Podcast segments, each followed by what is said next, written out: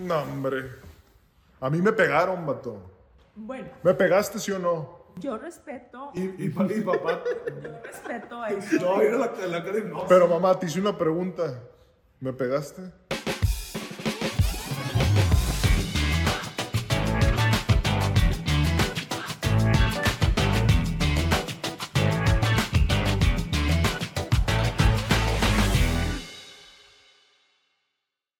¿Qué consejo le pueden dar a matrimonios jóvenes que están batallando ahorita en esa lucha de egos? Que dicen, sabes que ya estoy cansado, me divorcio, yo no te aguanto. ¿Qué consejo le pueden dar ustedes a ellos? Pues sobre todo es bien clara la palabra, dice Pedro, un hombre que era este, del vulgo, sin letras, pescador, Dios le dio la sabiduría y le dijo, eh, vivan sabiamente con vuestras esposas, dándole honra, dándole su lugar.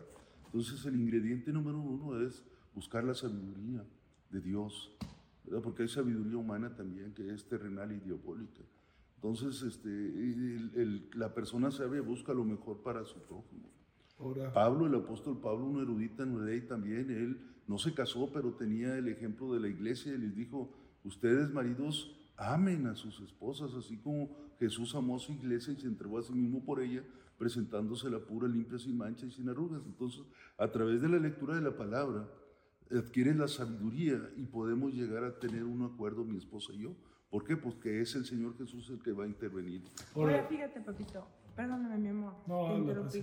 Fíjate, papito, algo importante que pasa, y nos pasó muchas veces a nosotros, es que las parejas, cuando tienen un conflicto, parejas jóvenes, o tienen poco en su matrimonio, o aunque tengan muchos años, se enfocan en el pleito actual. O sea, te enfocas en la diferencia, pero no te enfocas en que puedes ganar ese pleito o estás enfocado en el pleito y quieres ganar ese pleito, pero estás perdiendo un matrimonio. Te estás enfocando en el pleito de ahorita, en ganarla ahorita. Ahorita, no que tú, no que tú, te dije, ya te he avisado. O sea, esos, esos diálogos ya los sabemos, ¿verdad? Pero estoy tan enfocado en ganar ese pleito eh, eh, en, en este momento, pero estoy perdiendo poco a poco mi matrimonio. Fíjate, eso que dijiste ahorita, madre, me recuerda algo que ustedes dos me dijeron hace mucho tiempo, que te enfocas tanto y está tan sobrevalorada esa pequeña lucha de que, ah, qué bueno Sí. que él entendió mi punto La y que se lo a entender, anda, la satisfacción, que sin darte cuenta, a largo plazo, esas pequeñas victorias que Sí. dices, te dan una gran derrota como la es perder un matrimonio. Entonces tú dices, ay, la gané, la gané, lo dejé sin, sin contestar. Esa es para ti tu victoria. Mira, lo dejé sin palabras o la dejé sin palabras, pero lo estás perdiendo cada vez más a él. Este, Cada vez pierdo más, pierde más mi corazón o yo pierdo el de él. Eso es importante. ahora, una de las cosas que me gustaría también este, preguntarle a mis papás es porque hay muchos dichos que hay en el mundo donde se dicen ni todo el amor, ni todo el dinero, ni nada de esto a la mujer. O es que si en el momento en donde yo le empiece a dar un poco de poder, ella se me puede montar y luego yo ya pierdo este, ese liderazgo que tengo. Son pensamientos que Satanás utiliza para atacar el matrimonio. Son pensamientos que Satanás utiliza para atacar al hombre y también para atacar a la mujer. Sabemos que el orden de la familia es que está Dios y luego Dios elige al, al hombre como sacerdote y luego está su esposa y luego ya están los hijos. Pero ustedes, ¿qué opinan o cuál es la respuesta a esos dichos del mundo este, con la palabra de Dios? O sea, ¿qué nos dice Dios acerca de esos dichos? Bueno, pues este es, es un, es un, tiene que haber un ejercicio.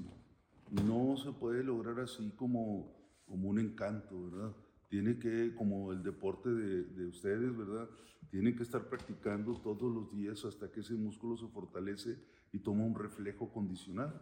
Así también no, se, no fue tan fácil llegar a nosotros a conocernos o a llegar a esa sabiduría. Eh, por eso dice la palabra, ser hacedores de la palabra no tan solo oidores. Tenemos que vivirla, tenemos que pasar por una prueba, tenemos que pasar por una aflicción. Y es ahí donde aprendemos y reconocemos que lo que Dios nos ha dado lo tenemos que atesorar, ¿verdad? Dice ahí que eh, bienaventurado el varón que haya esposa, porque alcanza la benevolencia de Dios, ¿verdad? Hay el bien. Entonces, sí, alcanzamos el bien. Y si Entonces, hay el bien, y ya. si la, y si la perdemos, Ya ganó la pelea. Otra vez, madre, o sea, enfocada a la benevolencia y el y si la, y si la perdemos esa, esa, esa bendición, obviamente pues va a ser por descuido. Y el descuido se lleva precisamente porque no se ejercita. Tenemos que ejercitarlo. No podemos nosotros nada más de pura palabra, como dice Santiago. De lenguas no, de acción. ¿Sí? Oye, yo agregándole, ¿verdad? Tienen esas dificultades en conocerse. En, nos estamos conociendo, pero al poco tiempo que ustedes se casaron y en la medida que se estaban conociendo, Abraham ya lo están esperando. Y eso es otro reto, ¿verdad? Que pues se suma, ahora ya no están pensando en dos, están pensando en tres. Y también al poco tiempo Isaac está, o sea, pues, lo- ya no tenían tiempo que esperar, ¿verdad? Ya era sobre la marcha. Y luego tú, Y luego yo dos años después, y en menos de cinco años ya no son dos, ya son cinco. Eso como, Por la edad que teníamos, pues ya este, era premura que ya eh, empezáramos a, a multiplicarnos, como dice la palabra, ¿no? y a dar frutos. Entonces, con ello viene el paquete que el Señor te trae, ¿verdad? O sea, si Dios te da uno, dos o tres hijos o más, te va a dar con él este, la provisión. Papá quería más, nada más que mamá se apretó. no, pero como, como quiera ya le habías dicho, ¿verdad? Que tres hijos y ya. O se te olvidó y querías más. No, no, más era tres. Ah, nada más tres, no querías. Sí, dijiste el que nombre querías Abraham, más. O sea, quieres, quieres más, pero sin hijos. No fui. bueno, ¿Algo que quieras agregar ahí, chula? No, bueno, es que en el último embarazo sí hubo un poquito de complicación. irrita. Y me acuerdo que papá dijo, yo ya no quiero volver a ver a mi esposa así. Ok. Eso es Dios amor. tenía un plan, Dios tenía un plan. Mira, ahorita Abraham dijo algo muy importante que me dejó pensando y es que dijo, a ver, la autoridad primero es Dios, luego Dios designa al hombre, al varón como la autoridad en una familia Máximo. y después de ahí está su esposa, ¿verdad? Y es algo que a lo mejor es un tema que la gente que nos está escuchando se está quedando como que, a ver, pero ¿cómo? Y te empiezas a enojar, ¿verdad? Controversial. Porque ahorita en la sociedad y en la actualidad es muy evidente cómo se está predicando esta igualdad de género, ¿verdad? El hombre y la mujer somos iguales, tenemos las mismas capacidades, que no estamos diciendo que la mujer no sea competente en el ámbito este, Intelectual. intelectual, ¿verdad? En su trabajo. Lo que estamos diciendo es que el hombre tiene Un rol. el deber, ajá, uno, el hombre tiene un rol y la mujer otro, y el deber del hombre, como tú me lo enseñaste, padre, es proteger y proveer para la mujer y para sus hijos, ¿verdad que sí? Cuidar la casa. cuidar la casa. ¿Ustedes qué le pudieran aconsejar a esos matrimonios que no te dejes contaminar con lo que dice la vecina, con lo que dice el amigo, Las el redes hermano, sociales. las redes sociales, lo que está pasando ahorita? Porque como yo lo veo, un matrimonio es de dos y ustedes dos están formando una familia, ustedes dos están creando un nuevo linaje, están creando, ¿cuál es esa palabra que usan tanto en el fútbol americano también? Tu legado. Ustedes están creando un legado, ¿verdad? Están dejando algo en este mundo. Yo siento que es el honor también de un hombre decir, aquí va mi apellido, ¿verdad? Aquí va mi descendencia, las ramas que están saliendo de este árbol. ¿Cómo le haces para que todo eso no se meta en el matrimonio y tu mamá como mujer entender el, mi esposo es la autoridad de esta casa? Bueno, primero saber que eso no lo diseñó ninguna persona, o sea, ese, fue- ese es un diseño divino. O sea, ese, ese Dios todo poder, ese Dios todo conocimiento, ese Dios perfecto en sabiduría, en entendimiento, da este diseño y hay que abrazarlo. Hay que abrazarlo si, si le crees, si estás de acuerdo en que ese es el orden de Él y como las cosas salen inmejorablemente mejor, mejor, vaya la redundancia.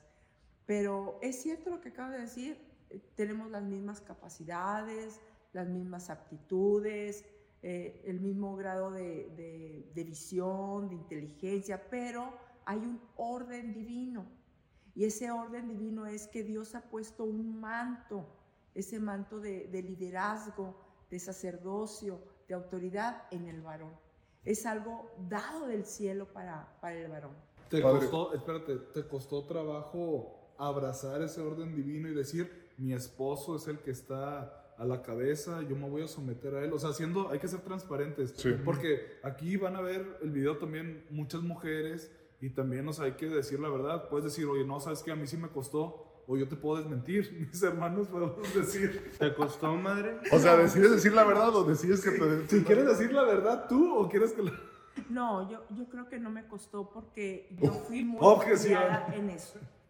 No te ¿No costó. te costó? No. Padre, Ah. ¿tú qué opinas? ¿Tú qué opinas, papá? Pues yo creo que sí le costó. Porque, mira, Yo también apoyo lo ustedes que... lo mencionaron que, que pues los dos veníamos como alfa, ¿verdad? Y pues nadie, se quiere, nadie quiere ceder. Y de hecho, este matrimonio nació del corazón de Dios. Ya les dije, eh, anticipadamente nos habló la identidad y el nombre de cada uno de ustedes. Y por el otro lado, nos ha sostenido a través de diversas, diversas circunstancias muy difíciles, pero el diseño de Dios siempre ha sido el, eh, Dios es cabeza del, del varón como el varón es cabeza de la mujer. Ese es un, ese es un, este, un, un modelo de autoridad que el Señor estableció. Y claro que el, enemigo no quiere este, sujetarse, ¿verdad? Y va a tratar de influenciar en, en ese, como lo hizo en el, en el huerto, ¿verdad? A ver, papá, un consejo, un hombre que dice, estoy harto, mi suegra me cae mal, los hermanos de mi esposa que ni se me aparezcan ahorita porque truenan los cohetes. ¿Qué consejo le puede dar a ese hombre que dice, yo estoy a dos semanas de divorciarme ahorita? ¿Qué le puedes decir? Bueno, que, que reconsideren antes porque a Dios no le glorifica los divorcios. Dios quiere esa obra perfecta y nos ha ido perfeccionando. Entonces, el divorcio para nada que glorifica al Señor, que lo reconsidere y que empiece como varón a tomar su postura. ¿Cuál es su postura? Número uno, ir al- al- al- a su altar y decirle, Señor, ¿qué tengo que hacer? La sabiduría, esta es una guerra, es Humillarse, humillarse. es humillarse, es humillarse y no autojustificarse. Nosotros tendemos, tanto el hombre como la mujer, aquí, para que vean si, no, es que es hombre y mujer, no, ya somos uno solo. El Señor nos hizo imagen y semejanza, tanta responsabilidad tiene, tiene la mujer como el varón en el matrimonio. Los dos tenemos responsabilidad, entonces eh, uno es el, el- el adquirir el rol de mujer, dos, adquirir el, el rol de varón. El varón como sacerdote y rey, y la mujer como ayuda idónea. ¿Y qué tiene que hacer el varón? Ir ante el altar y decirle, Señor, ayúdame para poder eh, vivir sabiamente con mi esposa. ¿Qué pasa si un hombre dice, yo este, exijo todo el respeto que dice la Biblia, pero yo no quiero vivir como Dios me dice que yo viva? Correcto. Eso es cierto. Pues ahí está en rebeldía. A ver, madre, ¿y Entonces- ¿tú, tú qué opinas de lo que dijo papá? Bueno, yo creo que los dos entramos en el temor, en el temor de ser abusados, ¿verdad?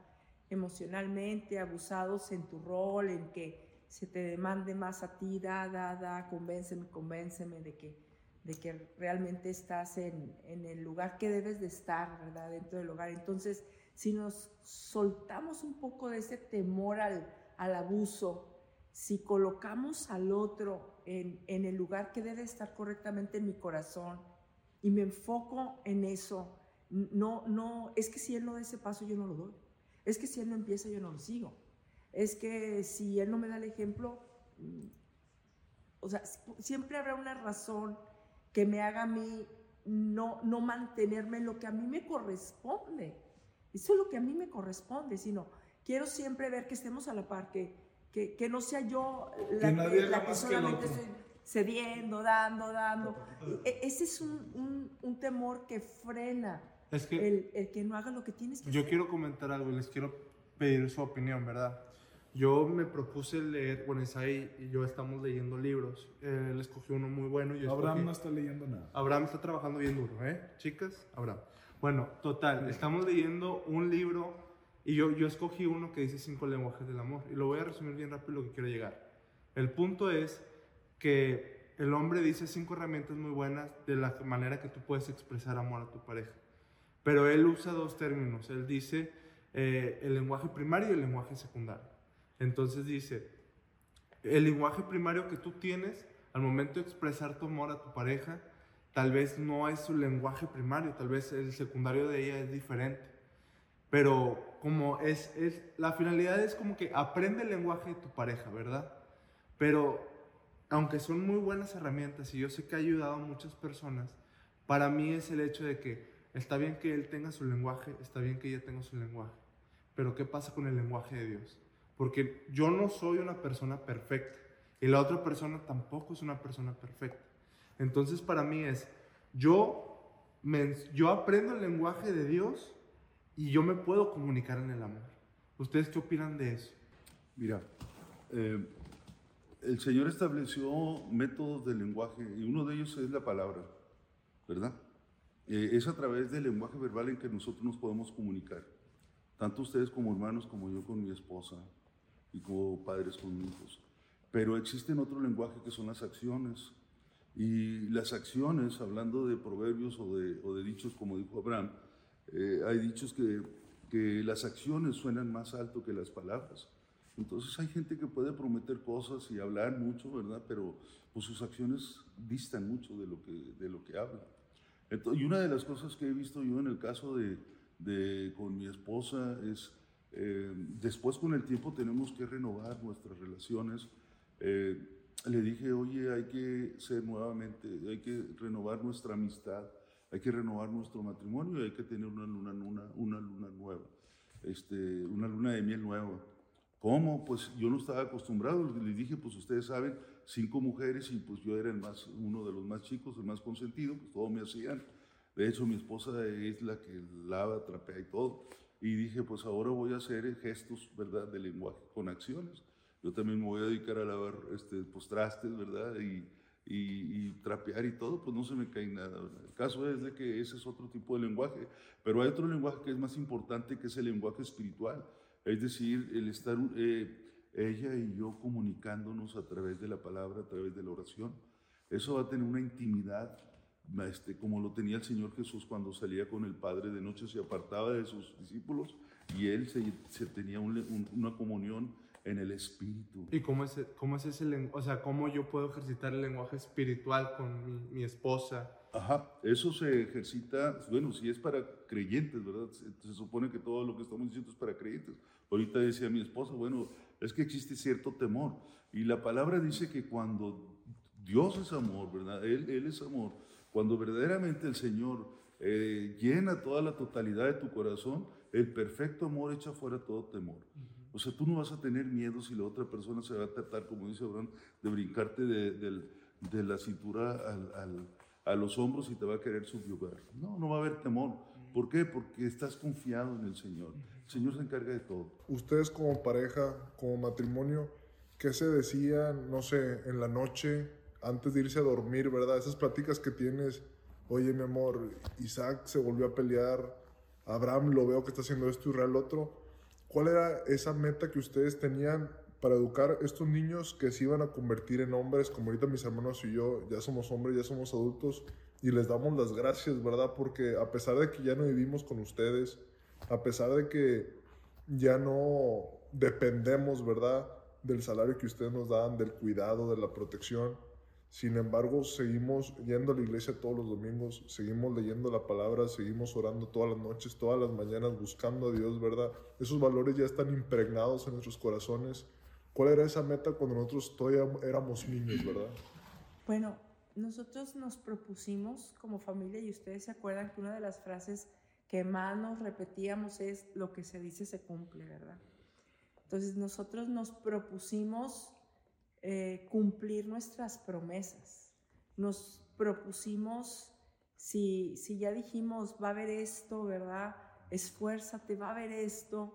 Eh, a la hora de la hora pues no se valía, es que ocurrió este imprevisto, es que ocurrió este otro, es que no me acordaba de lo otro. Es para, que, para ti, madre, ¿por qué era tan importante cumplir lo que prometías? Porque es importante que tú confíes, es importante... Que como eh, hijo confíes en tu padre. De confíes en el corazón de tus padres, es importante que creas que el sí es sí, que creas que el no es no, que creas el no sé, luego te aviso, hijito, no te puedo dar ahorita una respuesta tú, tú pudieras creer que eso era verdad porque iba a ayudarte mucho también a creer en la palabra, a creer que hay un corazón realmente perfecto, no como el mío, y que si yo me luchaba por cumplir esa, esa palabra, pues hay un perfecto que siempre la va a cumplir.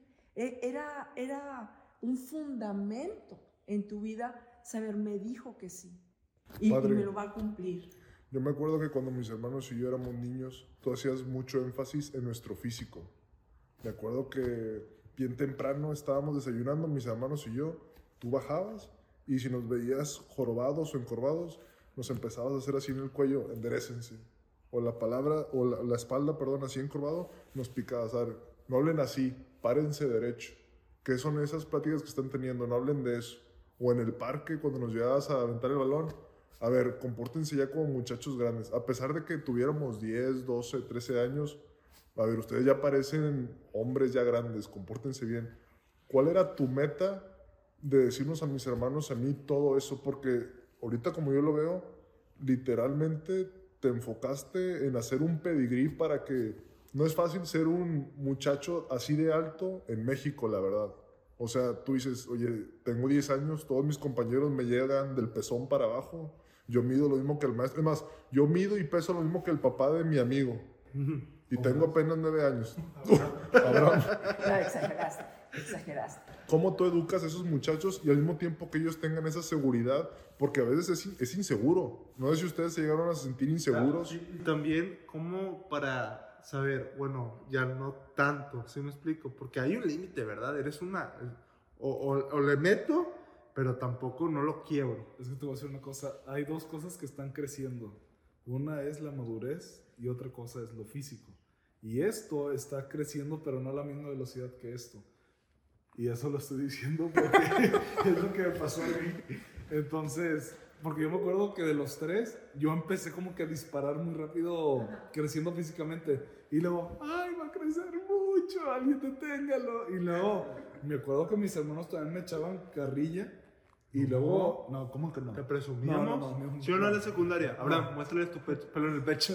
No, y luego este Isaac empezó a crecer más que yo y, y ya como que me relajé y me sentí más tranquilo. Pero mi papá, yo creo que sí. De hecho, ustedes, yo me acuerdo que mucho tiempo mintieron de su estatura verdadera. A mí me preguntaban, Isaac, ¿cuánto mides?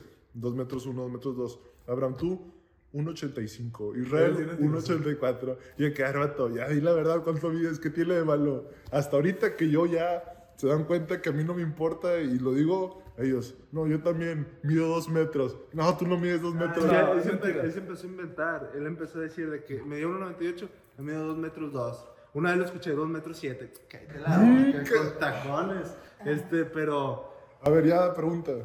No, mi papá se enfocó mucho en que yo creo que no quería que nos ofendieran nuestros corazones. Bueno, a ver, padre. no quería que nos A bulliaran. ver, padre. Pues es que mira, todo está escrito. La palabra de Dios dice, instruye, nosotros somos instructores. Instruye al niño en su camino para que aun cuando fuera grande no sea parte de él. Y dice, son bienaventurado el varón que llenó su aljaba, son como saetas.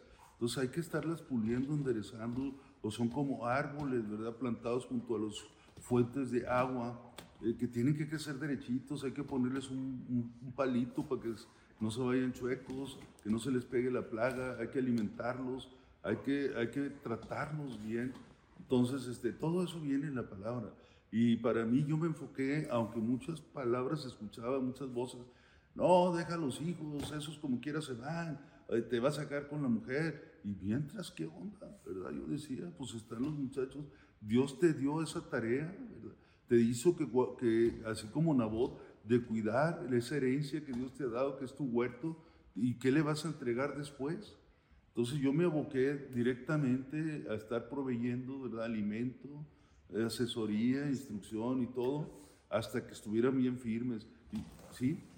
Yo, la verdad, este es un paréntesis y él y yo sabemos de lo que vamos a hablar. No, cuando... Sí, vi- cuando sí. tú, sí. Papá, yo la verdad me pongo de pie porque el poner la comida para nosotros, eso sí que Dios santo, papá. Yo no sé cómo le hacías, cuánto sudabas o cómo estaba la cosa, porque ahorita cuando estamos comprando la despensa, sudamos de las manos, de todos lados, y tú tenías cinco. Entonces, ahorita que ya nosotros compramos la despensa, yo a veces sí digo, Santo Padre, me acuerdo de mi papá y Jesús, hijo de no sé cómo le hacía, porque una cosa es la despensa y otra cosa son las salidas. No, que, que el domingo compré el mandado y el miércoles el refri ya nada más tiene dentro un huevo y mayonesa. ¿Qué sientes, Santo padre? Padre, gracias. Mamá, tú también, yo sé que mi mamá decía, yo también compré, papi.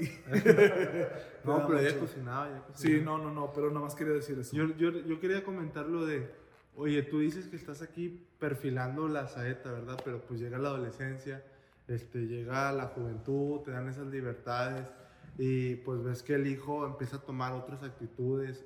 Yo me pongo en primer lugar cuando pues empezaba la universidad y me acuerdo muy bien, me acuerdo muy bien que yo ya quería empezar a salir, o sea, y, y estábamos muy cerrados todos. Y que una vez yo salí con unas compañeras, fui a un lugar, regreso a mis papás, huele ese alcohol. Y, y la verdad sí había, sí me había, y, y obviamente lo que haces, Te mentí. intoxicas. Me, mentí. Bien, bien. No, claro que no, ya está saliendo mal, no sé qué. ¿Te acuerdas de esa vez que Israel dijo, estoy aquí entrenando y ustedes van a visitarlo? Oye, hijito, no te veo. Sí, aquí estoy, eh, más a la de izquierda. Hijito, es que, a ver, dime hacia dónde. Ah, no. Y luego nada que andaba con una chava. Bueno, no te quiero quemar, no te quiero quemar. No, pues gracias. Bueno, total, tú empiezas a ver todo eso y cómo no te asustas de que, híjole, ¿qué tal si mi hijo en una, una que se quiera ir choque o, o con la muchacha, Dios nos libró, ¿verdad? Pero que no... La embaraces. Es lo que quieres decir. Vamos, no. No, sí, pues es que es algo, es algo tan, tan delicado y tan trascendental que no puede uno descuidar la mirada. Es como cuando dicen que tú no puedes quitarle la vista a un niño menor de un año más de 10 segundos, ¿verdad? Así también tienes que estar ahí checando cada uno, ¿verdad? ¿Qué es lo que hay en su corazón? ¿Qué es lo que están pensando? ¿De qué manera van a reaccionar y cómo van a actuar, ¿verdad? Una cosa es cómo reaccionan y otra cómo vas a actuar. Entonces sí es algo de... Y con toda honestidad, yo puedo decir que más que tenerle miedo a mi papá, me da miedo la reacción de mi mamá, porque mi papá me va a abrazar, vato. Mi papá me va a apoyar. Mi papá me va a decir, hijito, la regaste, pero vamos a estar echándonos una hamburguesa o algo y me va a consolar. Mi mamá vato, me va a decir, estoy muy decepcionado. de ti". Pero Compré esta nueva baqueta para ti. sí, Beto, pero fíjate que algo bien importante, el estorbarle a sus hijos. Que siento que no muchos padres lo hacen como tú dijiste ahorita. Déjalos, este, pues están chavos, ¿verdad? Deja que aprendan. Pues bueno, van conociendo. Pero qué necesidad es que aprendas de una forma llevándote tan grande cicatriz, ¿verdad? Porque pues todo eso te queda. Dime, y a mí me tocó que ustedes me lo hicieran, ¿verdad? ¿A dónde vas? No, pues voy a salir aquí con esta chava. A ver, enséñamela. Ah, no, no va a salir, no me gusta. Y varios planes que teníamos nos los cancelaron ustedes, que ahorita ya en retrospectiva, que gracias a Dios he madurado y todo esto, digo, gracias a Dios por mis papás que me estorbaron, porque fíjate, pude haber arruinado mi futuro, o sea, nunca haber llegado a la NFL, nunca haber estudiado en esa escuela. Dígame la importancia de un padre de estorbarle a su hijo, que dice, ¿sabes qué? Me voy a meter en tu carril, no me importa porque veo hacia donde estás yendo, te vas a perder, vas a chocar. Bueno, yo creo que es bien importante que eh, cuando los padres están convencidos, es que tiene que estar el padre convencido, porque si el padre tiene un, un espejismo de hacia dónde quisiera que sus hijos fueran, ¿no? no tiene un camino muy claro, él mismo va a ser muy ambivalente. El padre tiene que estar convencido.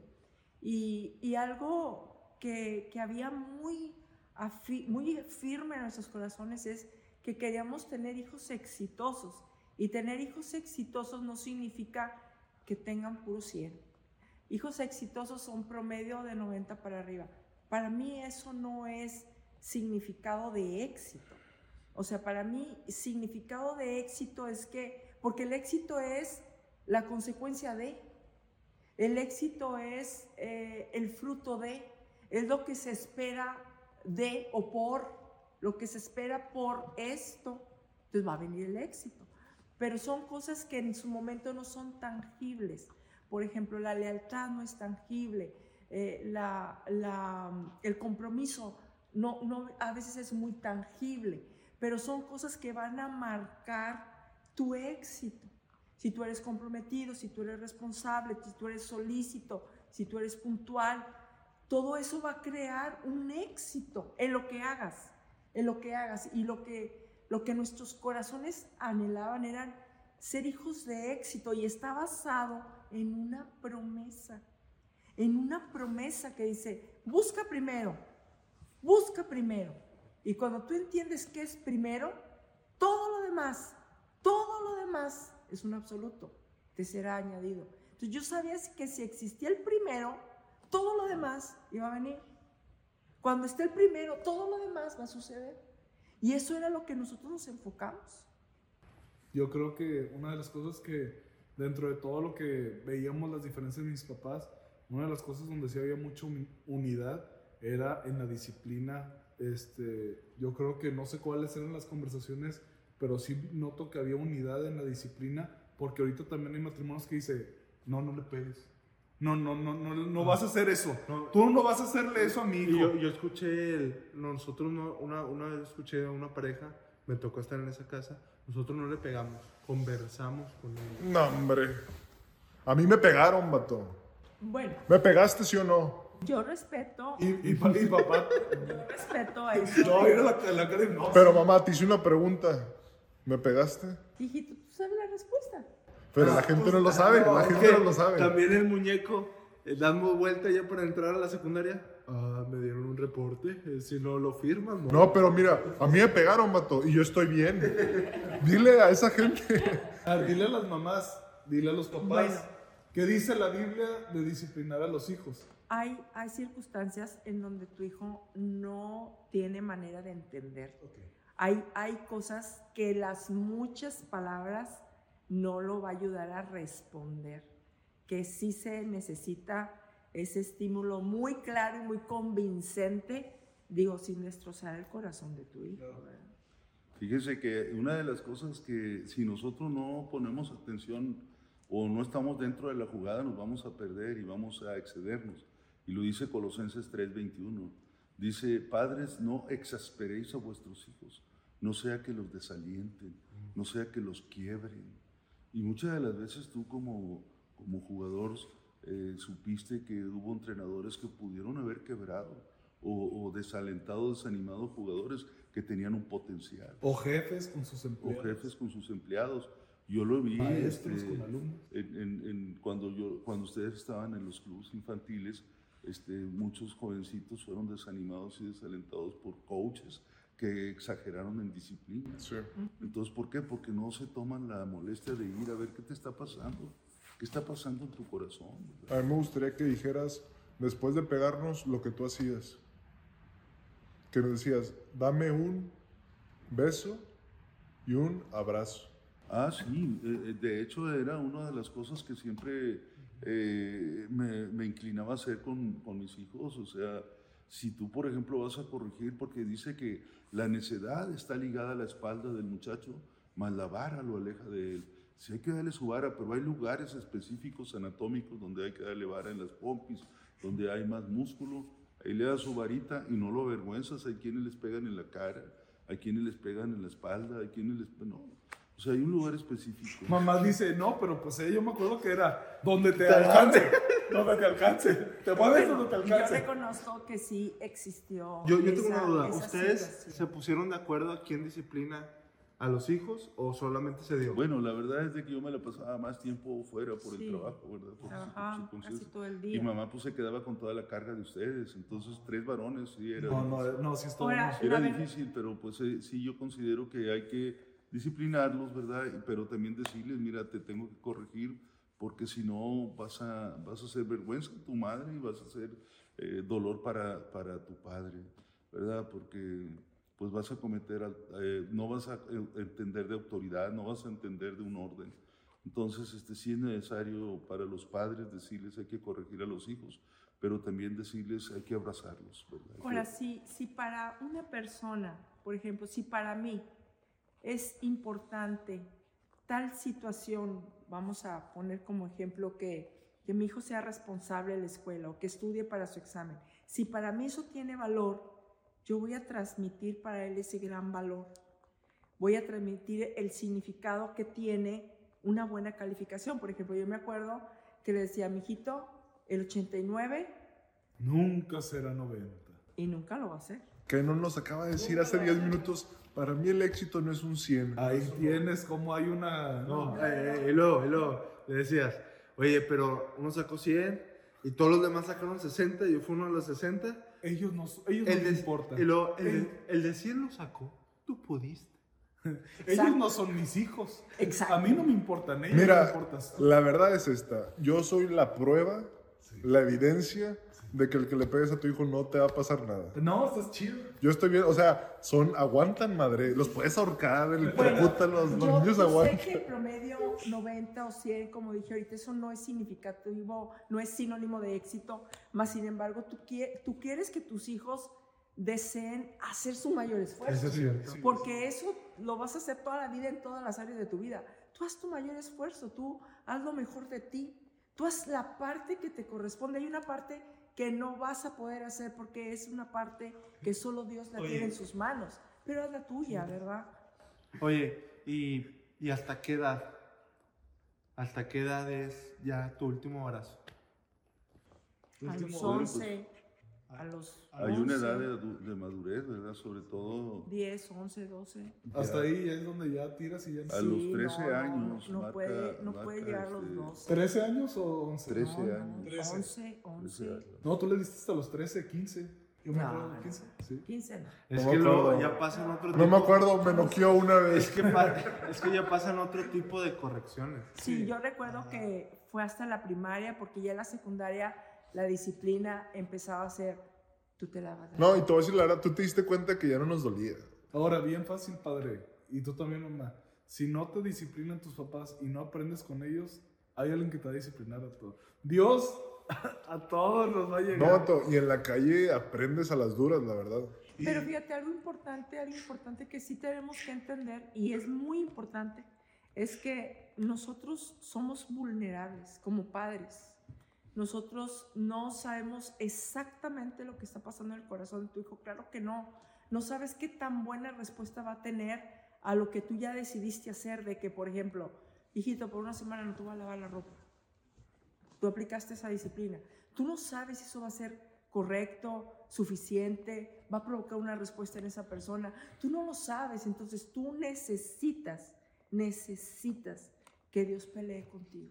A decir algo que me pasado y le quiero preguntar a mis hermanos esto. Yo me acuerdo que sí, mi mamá me pegaba y todo eso, pero no recuerdo que eso en mí generara un efecto positivo.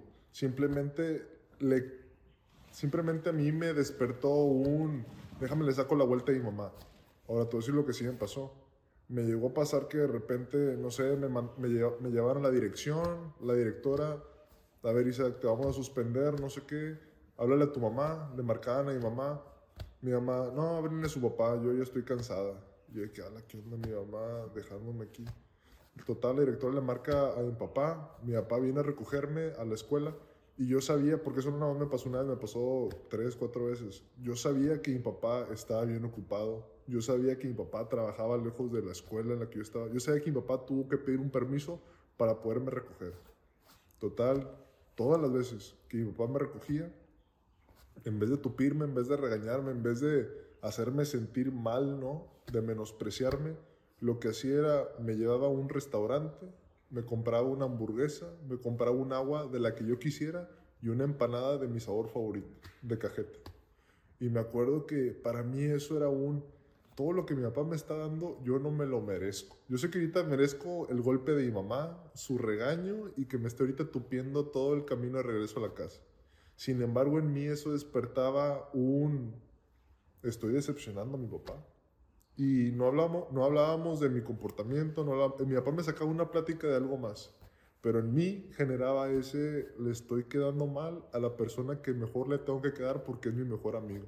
No sé si ustedes alguna vez les pasó de, no manches, estoy decepcionando a la persona que menos debería decepcionar y eso generó en ustedes un efecto totalmente opuesto al déjame le pego para ver si entiende. Bueno, mijito, pero lo que tú estás diciendo es que nunca hubo solamente esa manera de disciplinar. O sea, tú estás diciendo, me pasó esto con mi papá, pero también tuve lo otro con mi mamá. O sea, tuve ambas, ambos estímulos. O sea, yo escuché ese, está mal lo que estás haciendo, eh, vamos a corregirte de esta manera, pero también tuve el otro abrazo. O sea, no fue solamente esa línea de, mijito, yo siempre voy a venir, yo siempre te voy a ir a un restaurante. Eh, eh, eso, eso es importante. Sí, porque los dos hacen un buen equipo. Ahora- Tiene que haber las dos partes. Y, en- y en junto con eso, hijito, siempre estaba pues la oración de que, Señor, solo tú llegas al corazón del muchacho. Si es necesario que nos disciplines y no es de que uno va a sustituir al otro, yo creo que los dos son necesarios porque ellos, como ahorita lo dijeron, son uno. Y la verdad es que Dios también a veces nos castiga y, y suceden situaciones bien difíciles en tu vida donde dices, ching, ¿por qué estoy aprendiendo a las duras? Pero también está la parte donde Dios llega contigo en misericordia. Entonces yo creo que las dos son necesarias porque las dos son parte del carácter de Cristo. Ahora, algo que yo tengo que reconocer es que tú entras en un círculo de frustración, ¿verdad? O sea, la mayoría de las Sí. mamás que tienen que trabajar o que trabajan porque es un acuerdo de, de familia, trabaja, llega a la casa y ella tiene que limpiarla, atenderla, la escuela, repasar los exámenes, clases extracurriculares, etcétera, ¿verdad? Entras en una frustración de que no estás viendo tus resultados. Y algo que te puede suceder y que a mí me sucedió y que fue un error en mi vida es que eh, empiezas solamente a, entrar en una, en una frustración que se hace más grande, más grande, más grande, pero no estás involucrando a Dios en tu frustración y solamente lo quieres resolver. Voy a hacer que me entienda, voy a hacer que me entienda con una postura incorrecta, en lugar de decir, Dios, revélame el corazón de mi hijo. Mira, si yo hubiera tenido esa oración antes, revélame el corazón de mi hijo, yo hubiera cambiado esa posición, no es insistencia en corregirlo de esta manera, sino revélame el corazón de hijo. Bueno, pues ahora muchos papás van a poder tener esa revelación gracias a todos los barazos que recibimos nosotros.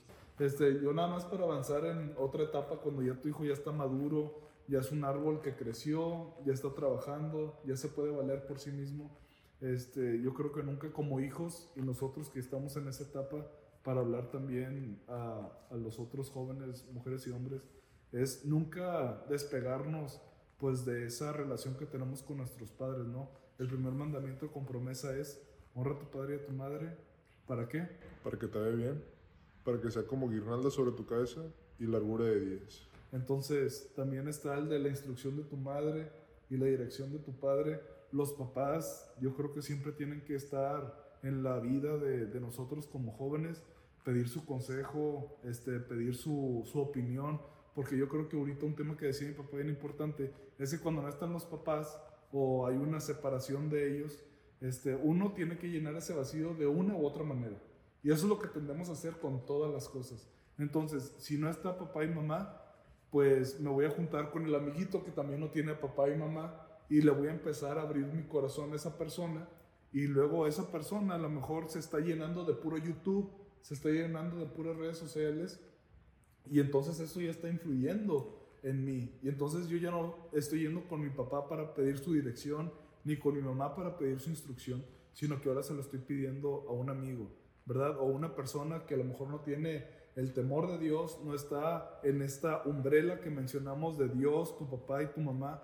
Este, entonces ahí entra una dinámica totalmente diferente. Sí, y en un momento te puedes desviar, apartar. Mira, yo, ya para concluir, te quiero decir algo yo, Isaac, como persona, todo lo que estábamos hablando ahorita de la disciplina, de mi mamá, mi papá, yo en lo personal estoy bien agradecido por las palabras y por los golpes por los dos. ¿Por qué? Porque yo te voy a decir la verdad. Si ustedes no me hubieran educado así en la casa, yo con todo lo que Dios me permitió vivir en la calle, hubiera aprendido las duras, ¿verdad?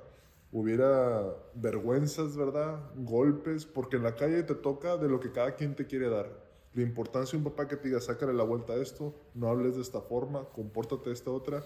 Y lo otro que estaba diciendo ahorita, Abraham, la importancia de honrar a tu padre y a tu madre, y por algo es el primer mandamiento con promesa.